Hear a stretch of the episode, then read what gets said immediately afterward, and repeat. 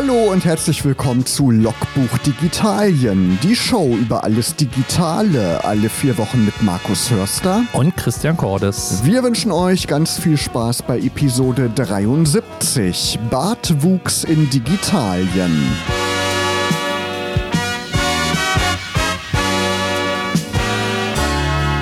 Hallo Christian, grüß dich. Hi. Hallo Markus. Storytelling war ja das Thema in der letzten Sendung. War ja wirklich eine spannende Unterhaltung mit Theresa Werner, unserem Gast.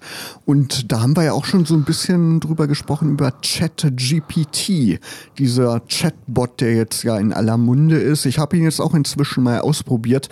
Bei der letzten Sendung habe ich ja noch gesagt, ich komme da nicht rein. Jetzt habe ich aber mal Glück gehabt und ähm, genau, ist wirklich beeindruckend, was man damit machen kann. Und ja, in den letzten Wochen wurde das Thema ja auch von den großen Tech-Konzernen mehr und mehr gehypt, Christian. Ja, es ist tatsächlich momentan ein, ein Wettrennen zwischen Google und Microsoft und wer kauft was und wer integriert eigentlich künstliche Intelligenz und ähm, die Systeme in welche anderen Dienstleistungen. Und ähm, ja, das, das wird, ist gerade spannend und glaube ich auch das beherrschende Thema der letzten Tage und vor allen Dingen auch der kommenden Wochen, weil es da natürlich nicht nur um den technologischen Aspekt geht, sondern es geht natürlich äh, bei Microsoft genauso wie bei Google um Marktanteile, um Hoheiten, wer nutzt welche Suchmaschine, wer nutzt welche Dienste, weil wir wissen ja alle, ähm, Google kostet grundsätzlich nichts, aber wir zahlen mit einer anderen Währung, die da heißt unsere Daten. Und das ist ja genau auch das Ding. Eine KI braucht Daten, weil ohne Daten äh, bringt sie nichts. Genau, Microsoft hat ja schon vor einigen Wochen angekündigt, dass äh, die ja Milliarden in ChatGPT beziehungsweise nicht in ChatGPT, sondern in OpenAI stecken wollen, also diese Technologie, die dahinter steckt. Ähm, da werden wir dann gleich noch mal ein bisschen intensiver drüber sprechen. Microsoft natürlich im Suchgeschäft noch relativ ja kleiner Marktanteil, ne? Aber der Platzhirsch Google hat jetzt auch ähm, was vorgestellt. Ja, wobei ich glaube, wir müssen noch auch im Kontext der letzten Folge noch mal so ein bisschen was erklären, weil natürlich auch wir ein bisschen Feedback bekommen haben diese KI-Daten, die man bei ChatGPT äh, ausprobieren kann, da kam ja so, zum Beispiel ein Feedback war, ja, da ist ja, die haben, äh, wer hat den Krieg angefangen oder ähnliche Fragestellung. Man muss ja sehen, dass der, der Datensatz, der dort drin ist, nicht der aktuelle ist. Nee. Sondern der beruht auf einem Stichdatum. Ich glaube, es war, ist bei ChatGPT 2018 oder ich weiß nicht, also auf jeden Fall ist er ein Tucken älter und nicht der aus dem aktuellen Jahr, sodass bestimmte Ereignisse, die inzwischen eingetreten sind, dort gar nicht berücksichtigt werden können. Ja, Microsoft hat jetzt gesagt, 2021 ist der aktuelle Datensatz. Genau. genau. Und ähm, das macht halt auch viel aus. Also wenn ich praktisch ähm, ähnlich wie bei Google Suchanfragen stelle, dann ähm, kriege ich ein aktuelleres Ergebnis als im Zweifelsfall das ChatGPT oder halt auch DeepL und wie sie alle heißen, äh, liefern kann, Jasper. Genau, ist halt ein komplett anderer Ansatz, ne, als jetzt ähm, irgendwie Google oder eine klassische Suchmaschine. Da wurden einem eben aktuelle ja, Infos ausgespuckt und ChatGPT oder solche Chatbots, die müssten eben auf eine Datenbank, die dahinter steckt, zurückgreifen, die eben antrainiert wird. Ne? Genau. Genau, Google ja, kocht sein eigenes Süppchen. Jetzt war vor ein paar Wochen in Paris ein großes Event. Google hat wohl in Paris, so habe ich das in der Veranstaltung verstanden, kann man sich bei YouTube auch nochmal angucken auf dem offiziellen Google-Kanal. Die haben da quasi das Forschungszentrum, was äh, künstliche Intelligenz angeht. Und das Datum, das war auch clever gewählt. Das war nämlich am 25. Geburtstag der Google-Suchmaschine. Und damit hat Google halt an diesem diesem Tag, an diesem historischen Tag, an dem Jubiläum eben ja die neue Phase der Suchmaschinen eingeläutet. Das Ganze soll Bart heißen, Christian, und ja, basieren auf einer Technologie, die Google schon 2021 vorgestellt hat und angeteasert hat, Lambda. Da haben wir damals, glaube ich, auch drüber gesprochen. Das ist das, was da ja drunter liegt unter dieser Geschichte.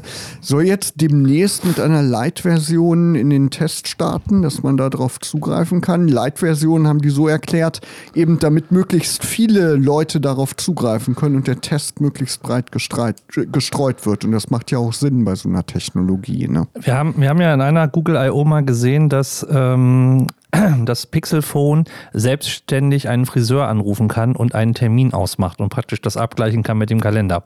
Und das war eigentlich letztendlich schon die Vorstufe, technisch gesehen. Also Google ist es schon länger dran. Ähm, ich glaube aber, Google hat, äh, hat es nicht so schnell ausgerollt und ist jetzt einfach im Zugzwang gewesen, weil mh, Google hat ja etwas, was sie verlieren können. Und das ist äh, auf der einen Seite natürlich ihre Glaubwürdigkeit. 90 Prozent der Suchanfragen jeden Tag werden über Google gestellt. Und ich glaube, sie hätten es nicht vorher ausgerollt, wenn sie nicht einen gewissen Reifegrad erreicht hätten, ähm, den sie auch selber nach außen vertreten können. Und deswegen ist praktisch ChatGPT vor Google gewesen. Aber äh, klar, jetzt sind sie einfach im Zugzwang und, und müssen es ausrollen. Und ähm, dann, was ist passender als das Event so 25 äh, Jahre der, der Suchmaschine? Ne? Genau, geht natürlich auch immer um Marktposition. Ne? Die machen das ja nicht irgendwie aus Jux und Dollerei, sondern da steckt ja ganz viel Geld dahinter. Und ähm, ja, mal gespannt, wie das dann aussieht. Ähm, auch schon in dieser Light-Version, dann wird das wahrscheinlich dann nach und nach erweitert mit viel mehr Funktionen und so weiter und so fort.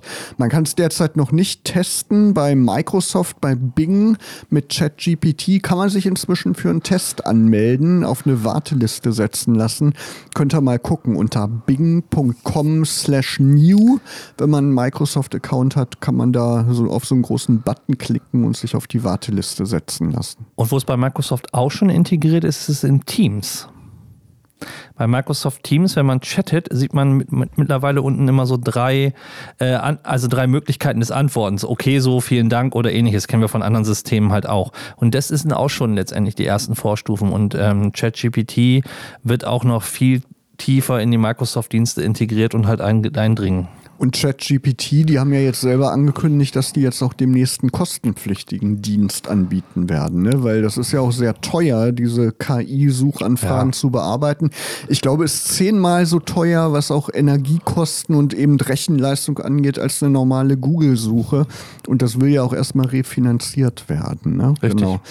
Ja, und ähm, ja, bei dem Google-Event, um da nochmal äh, drauf zurückzukommen, wir haben ja eben schon so ein bisschen gesprochen, die Gefahr hinter diesen Chatbots ist ja, dass, ähm, ja, dass da falsche Informationen auch als Antwort kommen. Ich äh, habe ChatGPT auch ausprobiert und da kamen dann auch wirklich gleich in der zweiten Frage falsche Informationen. Das ist eben die Gefahr. Man muss da viel genauer gucken. Und äh, Google hat so eine Technik, ja, oder so ein Konzept in BART integriert namens NORA. Das ist eine Abkürzung, das heißt No One Right Answer. Also auf die Fragen, die der Nutzer eingibt, gibt es oft gar keine eindeutige Antwort. Ähm, ein Beispiel, was die genannt haben, ist zum Beispiel, ähm, wenn man sich den Sternenhimmel anguckt, ne, wo sollte man da am besten hingucken oder welches äh, Sternbild sollte man sich angucken? Und da gibt es ja keine eindeutige Antwort. Jeder Mensch hat vielleicht ja bestimmte Präferenzen, warum er dieses oder jenes Sternbild angucken möchte. Und dann spuckt BART, die künstliche Intelligenz, ähm, so vier, fünf Stichpunkte aus mit den ja häufigst äh, genannten Sternkonstellationen und eben mit den entsprechenden äh, Zeitslots auch ähm, wo die am besten zu beobachten sind. Und dann hat man eben so eine Auswahlmöglichkeit und kann tiefer recherchieren, vielleicht nochmal eine Zusatzfrage stellen. Und ähm, ja, das ist eigentlich ein ganz wichtiger Ansatz, glaube ich auch. Da gibt es auch schon so ein schönes Internet-Meme zu. Ähm, es gibt doch dieses eine Märchen, ich weiß gerade nicht, wie es heißt, äh, Spieglein, Spieglein an der Wand, wer ist die Schönste im ganzen Land? Und dann versucht praktisch, ist das Dornröschen? Ich glaube, es ist Dornröschen oder so, versucht das ChatGPT zu fragen und dann kommt genau letztendlich die Antwort, äh, kann ich hier nicht beantworten, so nach dem dem Motto. Ja, ja. ja und, und genau da sehe ich auch das größte, die größte Herausforderung, das größte Problem. Äh, es ist ein Hype-Thema, jeder will es ausprobieren, die Leute ballern da irgendwelche Fragen, die viel besser in der Suchmaschine aufgehoben werden, halt rein. Äh, haben vielleicht auch ihr erstes Frustrationserlebnis mit ChatGPT und stempeln das ab. Und es ist wieder so typisch Digitalisierung ähm, falsch verstanden, weil das Tool ist dafür nicht gemacht. Oder die Idee hinter ChatGPT ist eine andere, nicht ein Suchmaschinenersatz zu sein, sondern eher letztendlich auf Fakten basiert, beziehungsweise auf, auf Daten basiertes Modell, was dir Informationen zusammenführt und praktisch dir ja so, so, eine erste Richtung vielleicht gibt. Ähm, aber du hast immer noch eine, eine Selbstverpflichtung, das natürlich zu überprüfen, zu verifizieren und ein Stück weit zu gucken. Also ein blindes Vertrauen in ChatGPT oder alle anderen künstlichen Intelligenzsysteme kannst du einfach nicht haben. Das wird es wahrscheinlich auch nie geben, dass man dem blind vertrauen kann. Ne? Man muss da irgendwie immer kritisch dem gegenüberstehen. Ähm, aber die Konzerne, die können halt dafür sorgen, dass die Technik so angelegt ist, dass es eben möglichst ähm, ja, gesicherte Informationen sind. Google hat bei dieser Veranstaltung dieses Schlagwort genannt, äh, Responsible AI. Also, dass man,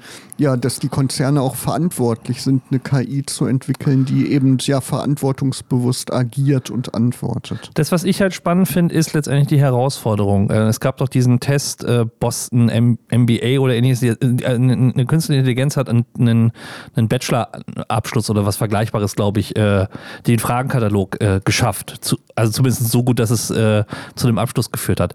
Und das finde ich eher spannend, letztendlich zu sehen, was ist Mathematik, also von der, von der Rechenpower und von der Verknüpfung von Daten möglich. Und das ist ja eher das Alarmsignal zu überlegen, okay, müssen wir vielleicht in unseren, unseren Prüfungsordnungen oder unseren Fragenkatalog halt einfach was ändern, weil es halt leicht zu durchschauen ist.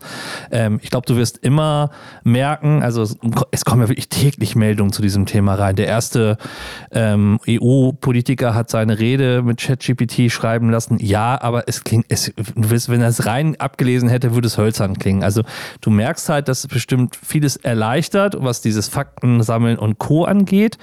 Aber es ist nicht das Tool, wo, jetzt viele letztendlich aufschreien, oh Gott, wir werden alle arbeitslos, die Journalisten sind auf einmal weg, äh, weil praktisch dann äh, nur noch Chatbots und ChatGPT irgendwie die, die Aufgabe von uns allen übernehmen wird. Ja, wie du sagst, es ist ein Tool, es ist ein Werkzeug, um eben eine Grundlage zu schaffen für verschiedene Inhalte. Jetzt ist natürlich die Frage, Markus, wenn wir wissen oder selber ausprobiert haben, Fragen zu stellen bei ChatGPT, uns Antworten zu machen, wo finden wir das denn am Beispiel auch von Google so in der Alltagspraxis, wo uns praktisch die künstliche Intelligenz bei so einem, bei so einer klassischen App, die wir jeden Tag nutzen, irgendetwas bringt?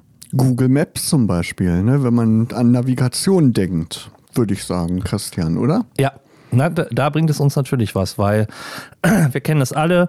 Wenn ein Elektroauto zum Beispiel fährt, der sucht immer eine Ladesäule, im Zweifelsfall auch eine, die frei ist, beziehungsweise ähm, auch die Frage, wie viel kann ich da eigentlich, mit wie viel Kilowatt kann ich da eigentlich laden? Ist es ein Schnelllader? Ist es nicht ein Schnelllader? Manchmal ist das halt nicht ähm, verknüpft und da hilft natürlich die künstliche Intelligenz, die die Datensätze wunderbar halt mit den Geodaten verknüpfen kann, eine ganze Menge.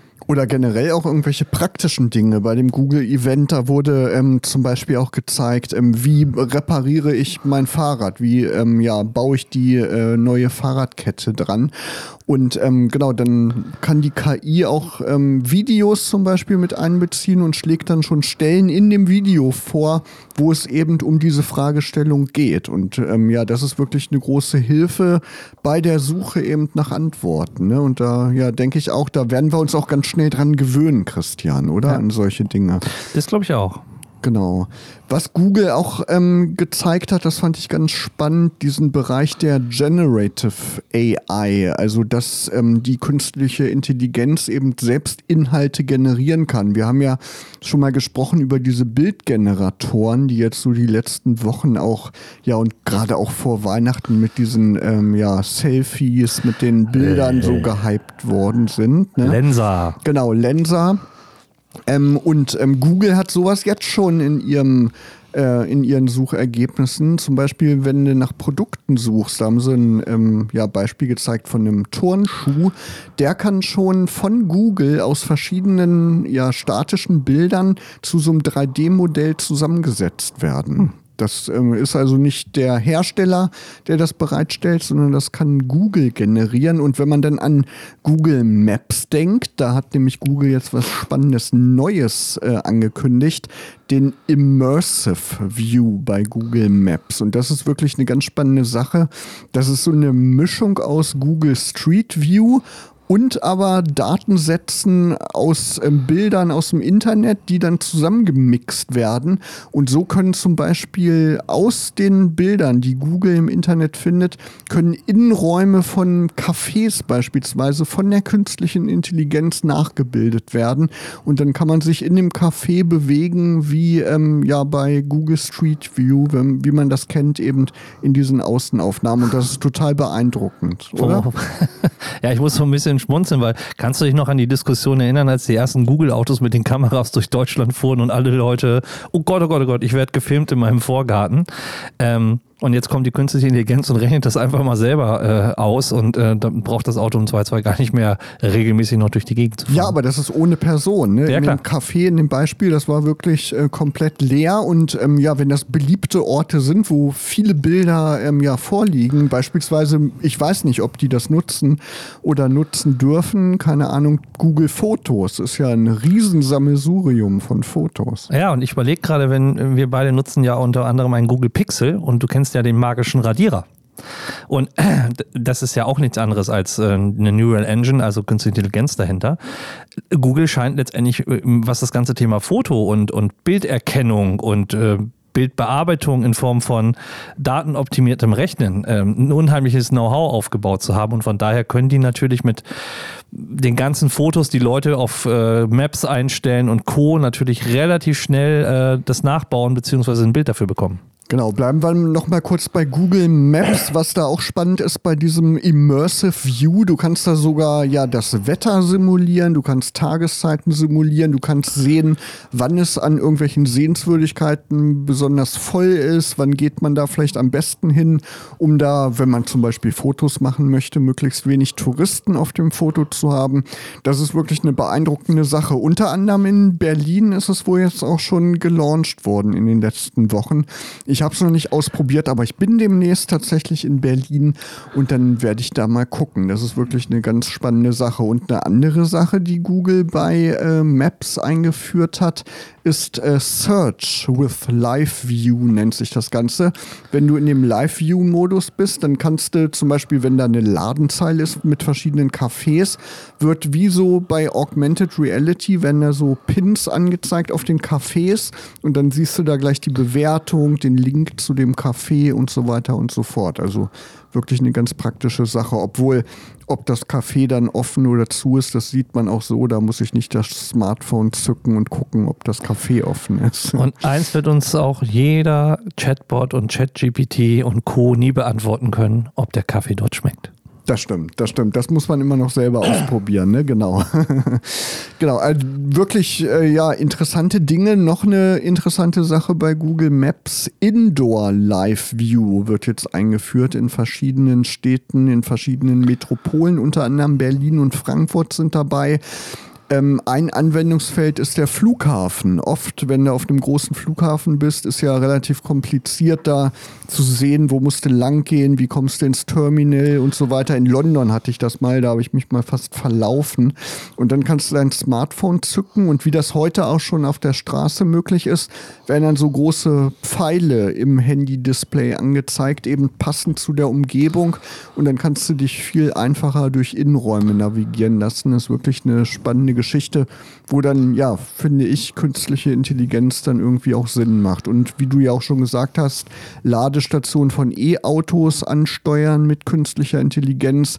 Und ähm, ja, Google Maps hat dann auch Empfehlungen, wie das am effizientesten geht.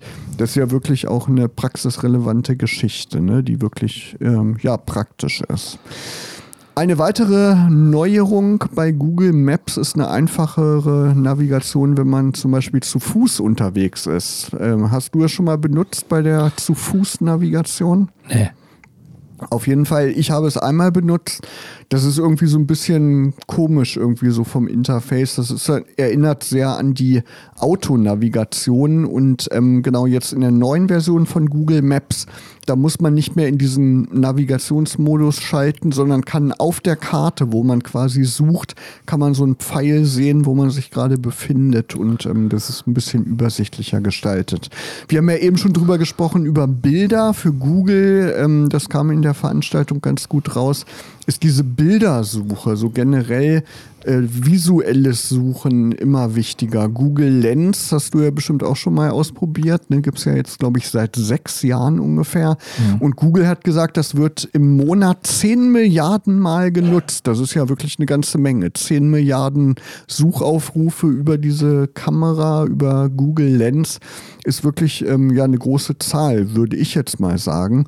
Und da gibt es ja diese praktische Funktion, ähm, Text übersetzen zu lassen. Wenn du zum Beispiel in Spanien bist oder in Frankreich und bist der Sprache nicht mächtig und ähm, willst zum Beispiel was essen gehen und kannst die Speisekarte nicht lesen, dann kannst du Google Lens zücken und dann wird das live quasi übersetzt. Und äh, bis jetzt war es so, da waren dann immer so hässliche Farbflächen darunter und da wurde dann der übersetzte Text draufgepackt. Und jetzt in der neuen Version von Google Lens wird mit künstlicher Intelligenz quasi der Hintergrund, auf dem die Schrift gedruckt ist, reproduziert. Und dann sieht das wirklich so aus, als wäre die spanische Speisekarte dann auf Deutsch geschrieben. Das ist total beeindruckend. Genau, ist jetzt nicht super lebenswichtig für die Funktion, aber ist halt irgendwie schicker. Genau. Und noch eine Sache, die auch mit Google Lens verknüpft ist. Multisearch wurde eingeführt von Google, wird jetzt auch oder wurde im Februar bereits äh, schon ausgerollt. Wenn man mit Google Lens jetzt zum Beispiel, ich habe hier gerade eine Wasserflasche stehen, wenn ich die jetzt mit Google Lens fotografiere, dann gibt er ja zum Beispiel ähm, ja Empfehlungen, wo man die kaufen kann. Mhm. Und da kannst du dann jetzt zum Beispiel über ein Textfeld kannst du jetzt fragen, wo kann ich diese Wasserflasche in Braunschweig kaufen? Und dann kannst du damit ja die Suche noch eingrenzen. Also eigentlich eine ganz ähm, spannende Geschichte. Also viele ja interessante Entwicklungen, was künstliche Intelligenz angeht. Ja. Und wir bleiben ein bisschen bei Google, denn es gibt noch weitere Neuigkeiten aus dem Hause Google, die eher so in die Richtung Hardware zielen. Google Pixel äh, als Telefon wird äh, letztendlich einigen ja ein Begriff sein. Und ähm, da ist äh, Anfang des Monats immer Update-Zeit. Also wer ein Google Pixel-Phone hat, sollte mal gucken, ob er das neue System schon hat. Dabei die 4 und 4XL rein. Da ist es noch unklar, ob sie noch das Update dieses Monats bekommen oder ob sie dann rausfliegen, weil Google garantiert ja mal drei Jahre nach Veröffentlichung. Ähm, aber ein 4a und alle jüngeren Modelle, also 5 und 6 und 7, bekommen praktisch das Sicherheitsupdate und ähm, kein Feature Drop, sondern halt letztendlich nur eine paar Performance-Verbesserungen ähm, und halt den neuen Sicherheitspatch, aber die Update-Zeit ist wieder raus.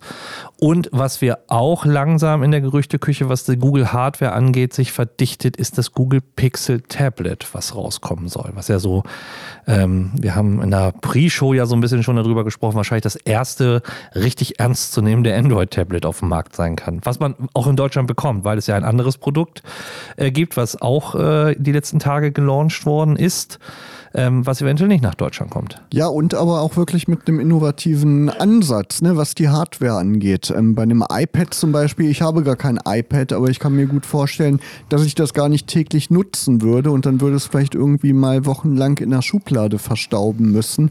Und Google hat jetzt eben diesen Ansatz verfolgt bei dem oder verfolgt den Ansatz bei dem neuen Tablet, dass man quasi so ein wie so ein Ständer hat, den man sich auf den Tisch stellen kann und das ist quasi das Zuhause von dem Tablet wird. Und wenn man das ähm, benutzt hat, packt man es einfach wieder da drauf und dann fungiert es quasi wie so ein, ähm, wie heißt das? Nest Hub. Nest Hub, genau, wo man zum Beispiel seine Smart Home Geräte drüber steuern kann, Musik hören kann, äh, YouTube-Videos gucken kann.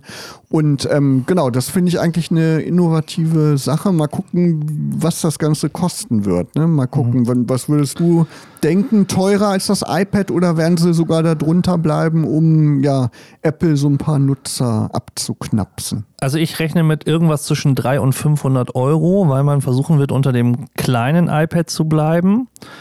Ähm, äh, vielleicht noch 600 Euro, aber nicht drüber. Ähm, und sie haben halt nur ein Modell. Also von daher, vielleicht variiert es nochmal Speicher, je größer der Speicher, wird es teurer, aber ich glaube, sie lassen bewusst Dinge weg, weil sie die Erfahrung gemacht haben, auch bei den, bei den Smartphones, dass ja die A-Serien sich extrem gut verkaufen ähm, und die Pro-Serien oder 6 und 6 Pro oder 7 und 7 Pro, verkaufen sich auch gut, aber nie im Verhältnis zu den A-Serien. Und von daher, glaube ich, werden sie beim Tablet nicht den Fehler machen, oder hoffe ich zumindest, es preislich zu hoch anzusetzen, wenn sie erstmal eine Marktdurchdringung damit erzeugen wollen. Genau, und apropos Android-Tablets, die waren ja in der Vergangenheit, waren es ja schon mal ja beliebte Geräte. Ne? Google hatte ja das Nexus 7, das war so ein 7-Zoll-Gerät, das war ja eigentlich ja. ziemlich beliebt, aber vor Urzeiten, ich glaube so 2011, 12 rum oder so. Und lange gab es dann nichts, aber jetzt scheinen einige zu kommen. OnePlus haben wir ja jetzt schon länger nicht mehr drüber gesprochen, weil es die eigentlich gerade nicht mehr so auf dem deutschen Markt gibt. Ne? Da gibt es so einen ja, Streit mit Nokia. Ähm, aber OnePlus hatte jetzt ein Event und die haben auch ein Tablet äh, angekündigt mit einem ja ungewöhnlichen Bildformat von 7 zu 5. Also ja. ja fast so, ja, quadratisch nicht, aber es geht so in die Richtung quadratisch. Ne? Was aber ja auch erklärbar ist, weil die Smartphone-Käufe insgesamt gehen ja eher zurück und ähm, die Leute haben ja also bei iPhones merkt man das zum Beispiel auch sehr stark äh, in den Analys äh, was die Analytiker ein Stück weit sagen, die Leute behalten ihr Gerät selber länger, weil zwischen dem iPhone 11 und 14 Formfaktor ist der gleiche, äh, ob sie die Kamera mehr brauchen. Also man, man, man hat nicht mehr diese, diese Designsprünge und auch die Innovationssprünge, dass die Leute alle zwei Jahre automatisch oder jedes Jahr sich ein neues kaufen. Ähm, und ein Tablet ist ja in der Regel auch etwas, was du auch nicht jährlich wechselst. Und von daher ist es schon interessant, auf eine, auf eine Planung halt weitere Geräte im im Markt zu haben, um dort letztendlich auch Umsatz generieren zu können. Und wenn es nicht die Telefone sind, die Smartphones, dann vielleicht mit einem Produkt, äh, was dann heißt Tablet aus dem Hause ist. Warum hat Google eine Watch, äh, ja, eine Watch auf den Markt gebracht? Weil sie auch in den Bereich der Wearables rein wollen. Und mit dem Kauf von Fitbit damals war es eine logische Konsequenz eigentlich. Genau, wichtig ist, ist eben nur bei einem Tablet, dass das Interface dann auch entsprechend angepasst wird. Und das ja. hat Google ja gemacht mit Android 13. Jetzt Android 14 steht ja in den Startlöchern Löchern und da wird es wahrscheinlich noch mehr angepasst werden. Und das ist eine ganz wichtige Sache. Das war ja immer der Knackpunkt in der Vergangenheit, dass da ja wirklich ja das Betriebssystem nicht so reif war wie eben bei Apple. Die haben das ja wirklich perfektioniert. Ne? Genau. Christian, jetzt haben wir ja ausführlich schon ganz viele Google-Themen abgehandelt. Ein bisschen kommt dann sogar, glaube ich, noch. Aber auch der ja, Obsthersteller hat was Neues. ja. Äh, Apple hat äh, einige Produkte schon, es ist schon ein bisschen her, also wir, wir, hängen ein bisschen nach, weil wir natürlich das schon hätten letzte Sendung bringen können. Aber ähm, der M2-Prozessor ist ja rausgefallen und unter anderem halt auch ähm, die M2 Pro und M2 Max-Varianten. Das heißt, die MacBook 14 und 16 Zoll wurden wurden abgedatet. Das war zu erwarten, müssen wir ehrlicherweise sagen. Ähm, was eher nicht zu erwarten war und was ich spannend finde, ist, der Mac Mini hat nicht nur ein M2-Update bekommen, sondern auch ein M2 Pro-Update. Das heißt, diese kleine Kiste hat jetzt ja mächtig Performance unter der Haube und ist natürlich für viele ähm, ganz interessant, weil es jetzt eine Lücke zum ähm, Studio, Mac Studio, Mac Studio, Mac Studio ja. halt schließt und ähm, es preislich halt äh, so variabel ist, dass ich ja, wenn wenn ich es mir hochkonfiguriere, liege ich so bei, bei 1400, 1500 Euro ungefähr. Ähm, habe ich tatsächlich einen hochperformanten Mac, mit dem ich einiges machen kann. Genau, ist als Desktop-Rechner auf jeden Fall ganz gut. Ähm, und wie sieht es mit den Anschlüssen aus? Da war ja Problem beim M1, da waren relativ wenige Anschlüsse. Sind die mehr geworden jetzt beim Pro oder genauso wenig? Beim Pro, äh, Pro hinten sind die Thunderbolt-Ports haben nochmal zugenommen, aber es bleibt natürlich aufgrund des Formfaktors halt äh, kein großes Anschlusswunder, aber es ist auf jeden Fall besser geworden und ich habe ein paar mehr Anschlüsse schon bei Mac Mini serienmäßig jetzt drin. Mhm. Gibt es noch was Neues von Apple? Ja, eigentlich eine Überraschung. Und zwar die Überraschung, sage ich mal, auf der einen Seite ist, ähm, der HomePod ist wieder gekehrt. Also die große, klar, uhrenförmige, also der HomePod sieht ja so ein bisschen aus wie die alte Renderurne von, also der alte Mac Pro. Ähm, Dieser so Mülleimer. Mülleimer, genau, so ja. ein bisschen zylinderförmig. Und ähm, der wurde ja lange nicht weitergeführt und irgendwann ist er dann abgecancelt worden. Genau, smarter Lautsprecher, ne? Ja, genau. genau. Also wer so einen Amazon Alexa, äh, Amazon Alexa Speaker oder halt einen Google Speaker kennt, praktisch relativ zylindrisch rund und halt ein äh, Speaker, wo Siri integriert ist.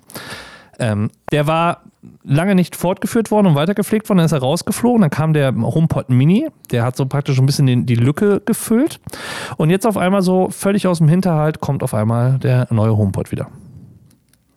Und er ist einfach gut. Hast du schon gehört? Ich habe ihn schon gehört, ähm, aber ich habe ihn selber nicht, aber ähm, er klingt einfach, äh, wie ein HomePod klingen muss. Und ähm, tatsächlich der Unterschied zwischen dem kleinen und dem großen ist Welten. Und der ist halt einfach gut. Jetzt ist natürlich das Problem, was auftaucht, muss man fairerweise sagen. Man kann die beiden nicht miteinander koppeln. Also ein Einser ist nicht kompatibel zum Zweier, okay. wenn man praktisch äh, Stereo damit produzieren will, also zwei Boxen-Speaker-Paar. Und er hat also ein paar Sachen mehr drin. Aber wer noch nicht auf dem HomePod-Universum ist und sich praktisch schöne Boxen, die gut klingen, holen will, der sollte sich die mal anhören. Was noch beim Obst passiert ist, ist, ähm, dass Updates rausgekommen sind für tvOS und für HomePod OS. Und da ist auch etwas bei HomePod OS passiert, also egal ob ihr den, äh, gerade beim kleinen, beim HomePod Mini, nämlich, dass ein Sensor freigeschaltet worden ist, der schon viele Jahre in diesem Gerät geschlummert hat, aber man nicht so richtig äh, was damit anfangen konnte, nämlich der Temperatursensor. Das heißt, der HomePod Mini ist in der Lage, die Umgebungstemperatur zu messen. Dabei muss man aber fairerweise sagen, das Ding wird, äh, letztendlich ist ja natürlich auch ein, ja, eine, eine, Heizung innen drin oder es wird Wärme produziert. Das heißt, die Werte ist verfälscht. Sind, genau, ist ein Stück weit verfälscht. Man kann das, ich glaube, man gibt es so ein, so einen Temperaturbereich zwischen 16 und 30 Grad, so ganz grob.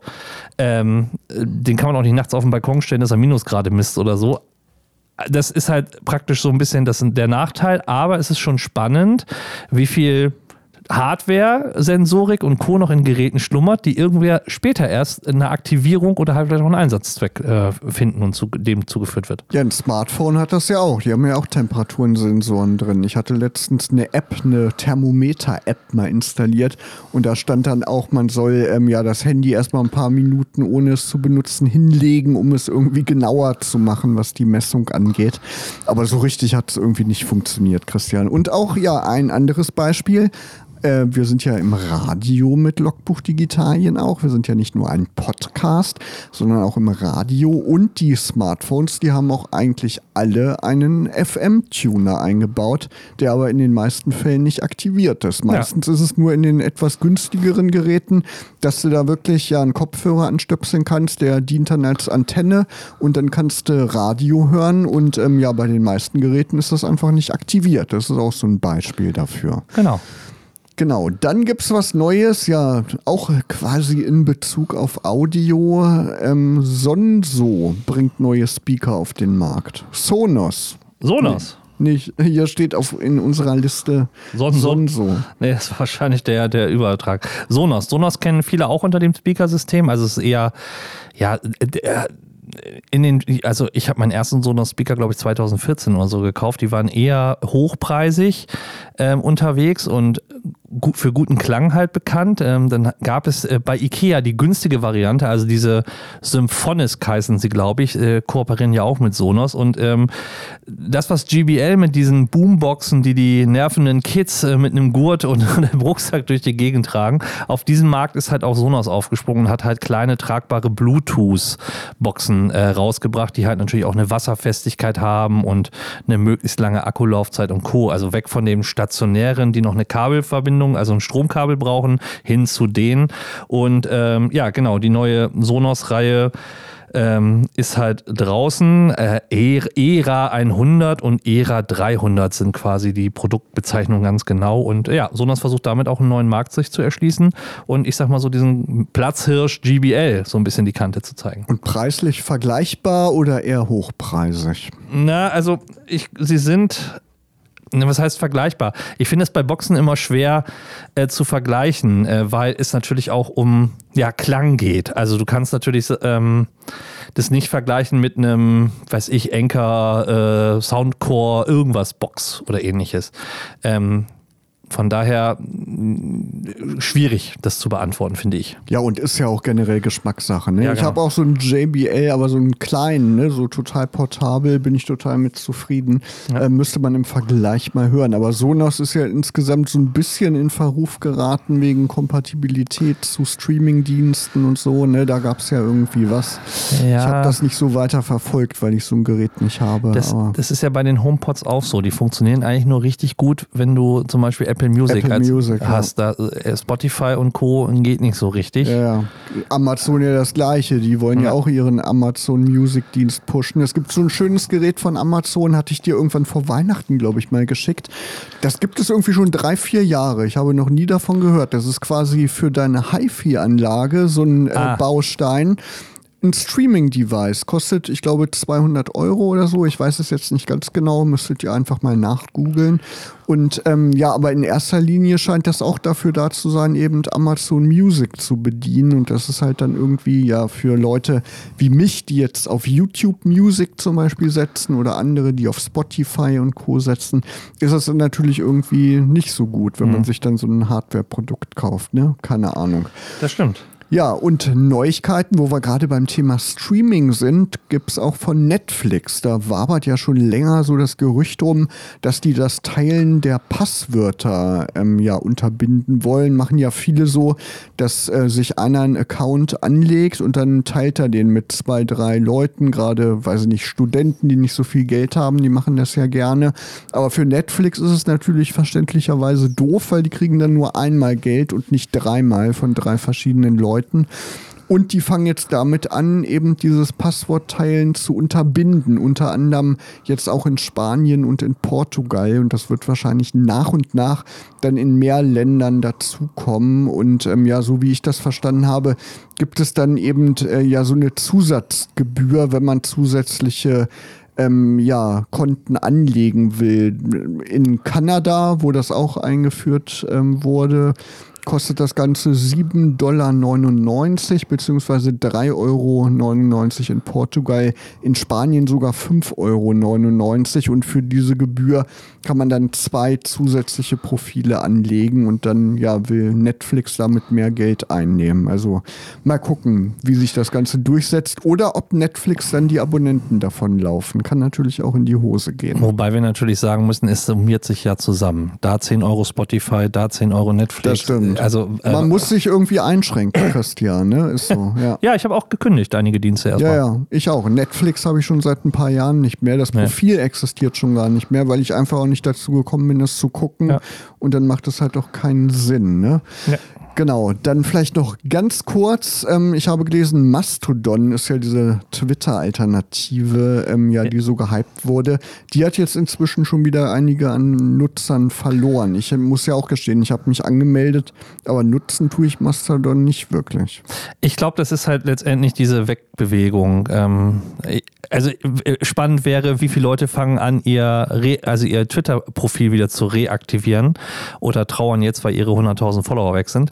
Ähm, ich glaube, diese Dezentralität, die natürlich auf der einen Seite eine Stärke ist, kann auch letztendlich Mastodon irgendwann äh, das Genick brechen, wenn es darum geht, wer kümmert sich eigentlich um diese ganzen Fragen von Zensur und, und Co. Also von daher bleibt es spannend und ich glaube, dass viele letztendlich halt enttäuscht sind, weil sie nicht die, dieselben Timeline wie aus Twitter vorfinden, weil sie halt letztendlich vom Algorithmus noch nicht so gespeist wird und dass es für viele halt ein Frustrationserlebnis ist. Aber ich würde da noch nicht so viel rein interpretieren, dass Mastodon jetzt in Anführungsstrichen tot ist. Aber der, was wir glaube ich festhalten können, ist, dass die Welle der Leute, die da noch aufspringen, massiv abebbt. Genau, das war so ein Hype, ne? Und dann wird das jetzt abappen. Ähm, Twitter versucht natürlich auch Geld zu verdienen. Die haben ja Twitter Blue eingeführt, damit man diesen berühmten ja. blauen Haken auch bekommt. Jetzt kam die Meldung, äh, Twitter Blue hat 290.000 Abonnenten nur und 180.000 davon leben in den USA. Also nicht wirklich ein Riesenerfolg. Mal gucken, wie lange das Ganze überhaupt Bestand haben wird. Eine letzte lustige Nachricht habe ich noch gelesen bei den Kollegen von T3N, vom T3N Magazin. Die haben geschrieben, China schafft das Faxgerät ab, Christian. Aber in Deutschland gibt es das weiter. Da kann man sogar jetzt äh, weiterhin ja ähm, noch Anträge ähm, hinschicken an die Bundesnetzagentur. Also wenn wir in Deutschland das Faxgerät abschaffen würden, dann würden sämtliche Arztpraxen, Krankenhäuser und medizinischen Dienste plus auch die Gerichte gar nicht mehr arbeiten können. Ich glaube, das ist, das ist so wie der Blackout. In Deutschland wäre das ein totales Desaster. Das stimmt. Und die Bundesnetzagentur, die sucht jetzt einen neuen Faxdienstleister für bis zu fünf Jahre. Also fünf Jahre dauert es mindestens noch, bis Faxe vielleicht mal ja zum alten Eisen gehören. Aber gehören sie ja eigentlich schon länger, aber werden immer noch gebraucht. Christian, wir wollen euch natürlich nicht gehen lassen ohne unsere monatlichen App-Tipps. Christian, welche App hast du heute mitgebracht? Ich habe eine App, die es im App Store zweimal gibt und das auch letztendlich für ein bisschen Irritation sorgt. Es geht um Google Meet. Es gibt die einmal, wenn ihr euch, äh, also ich beschreibe das mal vom Logo her, in bunt äh, und in grün. Und das eine ist praktisch für die Bezahlvariante, also für das Google Workspace, die Videokonferenzplattform, aber Google Meet für die, also der Nachfolger von Hangouts, ähm, kann halt eine ganze Menge. Das ist so ein bisschen wie bei FaceTime, dass ich meine Handynummer auch registrieren kann und praktisch dann auch Live-Video-Calls empfangen kann. Und ich liebe eigentlich Google Meet, weil es praktisch auch plattformübergreifend halt sehr gut funktioniert. Das heißt, auch wer ein iPhone hat, kann sich Google Meet äh, installieren und hat halt da die Möglichkeit, äh, ja, mit Leuten direkt, ohne halt äh, eine Zoom-Konferenz aufzubauen, den Link zu scheren oder erst eine Kalendereinladung rauszuhauen, direkt halt praktisch Videocalls ähm, machen. Und das finde ich immer, wenn es so ad hoc gehen muss, äh, recht spannend. Und deswegen ist meine Empfehlung, wenn ihr das lange nicht abgedatet habt oder euch noch nicht angeguckt habt, guckt euch mal Google Meet an. Ist das das gleiche, was in Gmail auch integriert ist? Oder ja. Ist, ah, okay. Perfekt. Ja, das ist wirklich gut und hat auch eine gute Bildqualität. Ich habe auch eine App rausgesucht, ähm, aber nicht für Smartphone, sondern für Windows. Wenn man da nämlich Bilder angucken will auf seinem Windows-Rechner, Windows 11-Rechner, ist ja dieses Bildbetrachtungsprogramm ziemlich rudimentär und ich habe jetzt eins gefunden, was ein paar mehr Funktionen bietet, was man auch schön ja seinen eigenen Bedürfnissen anpassen kann. Und das Ganze nennt sich Image Glass, findet man im äh, Microsoft Store, ist kostenlos. Man kann den Entwickler natürlich auch unterstützen, wenn man möchte. Aber es ist wirklich ein schönes Programm, was praktisch ist, wenn man einen Doppelklick auf ein Bild macht, kann man das so einstellen, dass das Bild dann im Vollbild erscheint. Also es ist eigentlich eine, eine praktische Geschichte. Image Glass heißt das Ganze, könnt ihr ja vielleicht mal ausprobieren. Ja, Christian, und das war es auch schon mit Logbuch Digitalien für den Februar. Wir hören uns wieder und ihr hört uns wieder am 21. März. Und bis zum 21. März wünschen euch Markus Hörster und Christian Cordes eine schöne digitale Zeit.